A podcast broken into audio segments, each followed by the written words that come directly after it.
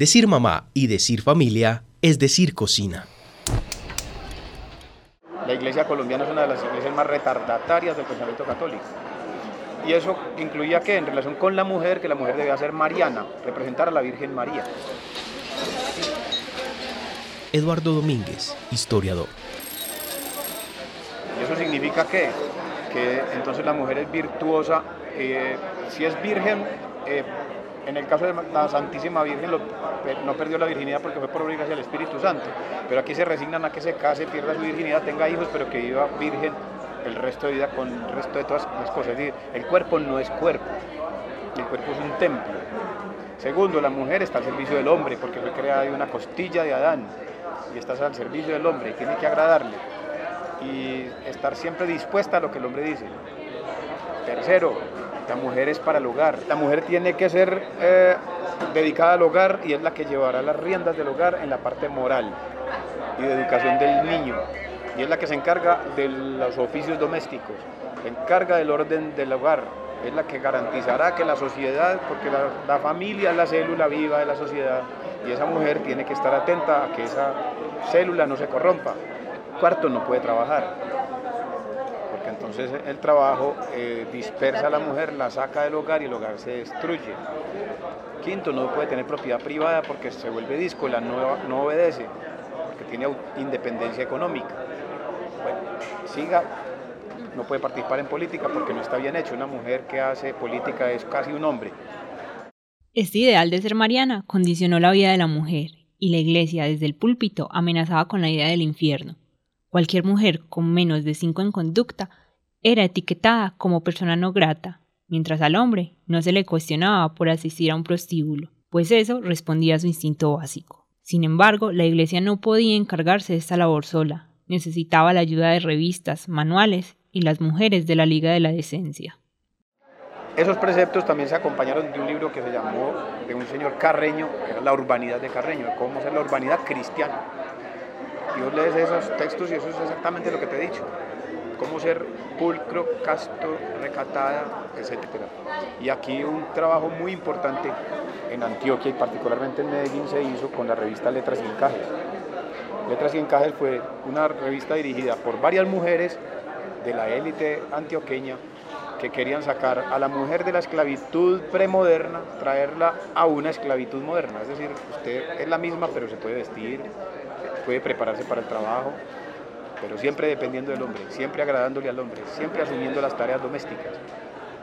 Y de eso fue hasta 1960, 62, 63. Ya estoy escarmentada, la vida de casada ya me choca, ya me cansa, no la puedo soportar. Nada, escuchen lo que digo, Mañana tempranito se lo digo a mi marido que me quiero divorciar. Ay, cara, cara, carambita. Ay, cara, cara, carambamba. Ay, que esta rumba ya me trae loquita. Que esta rumba ya me trae... Julián Estrada, antropólogo y cocinero.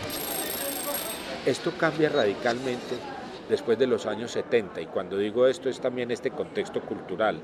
Nos hemos demorado mucho, pero ahí venimos eh, eh, eh, evolucionando la pastilla anticonceptiva para mí es el gran, el gran hito y el gran invento ¿sí? de, la, de, la cultura y de la humanidad y se hace en los años 60 y 70 del siglo XX y permea a la mujer occidental ¿sí?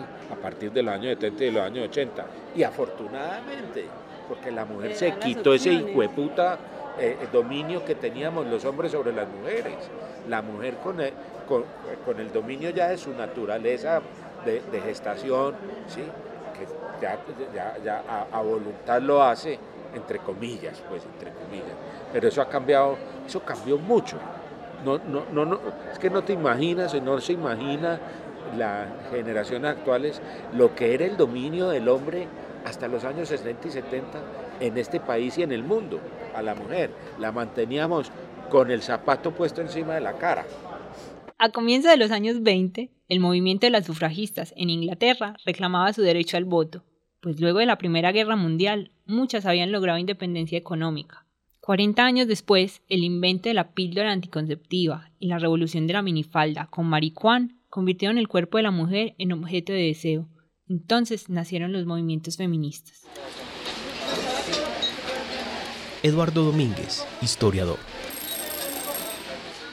Y esa misma autonomía radical, y por eso era el feminismo fuerte, eh, pedía el derecho a la emancipación completa, a la autonomía completa. Yo quiero estudiar y estudio hasta donde quiera. No tengo que prepararme para ser buena esposa, no, yo me preparo para ser yo. Si resulto buena esposa, bien, y si el problema mío o del que sea, pues no es, la mujer no, es, no se le debía a nadie. Y ahí se divide como en, se bifurca la, búsqueda de los derechos de la mujer. Las que buscan la autonomía completa, que no es no se puede confundir con la crítica que hacen las tradicionalistas y los machistas tradicionales de que la mujer estaba buscando ser un marimacho, igualarse al hombre y que el hombre entonces quedara sometido que nosotros nos pusiéramos a, barrer y trapear y cocinar y lavar que porque para que la mujer nos mandara. Eso es falso. Era el derecho a que todos seamos iguales. Que no digan que es que el marido es muy querido porque trapea de vez en cuando.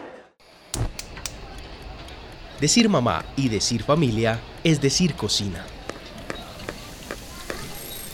Una realización de Ana María Martínez. Edición y voces de David Berrío. Agradecimientos especiales a Alexander Otálvaro.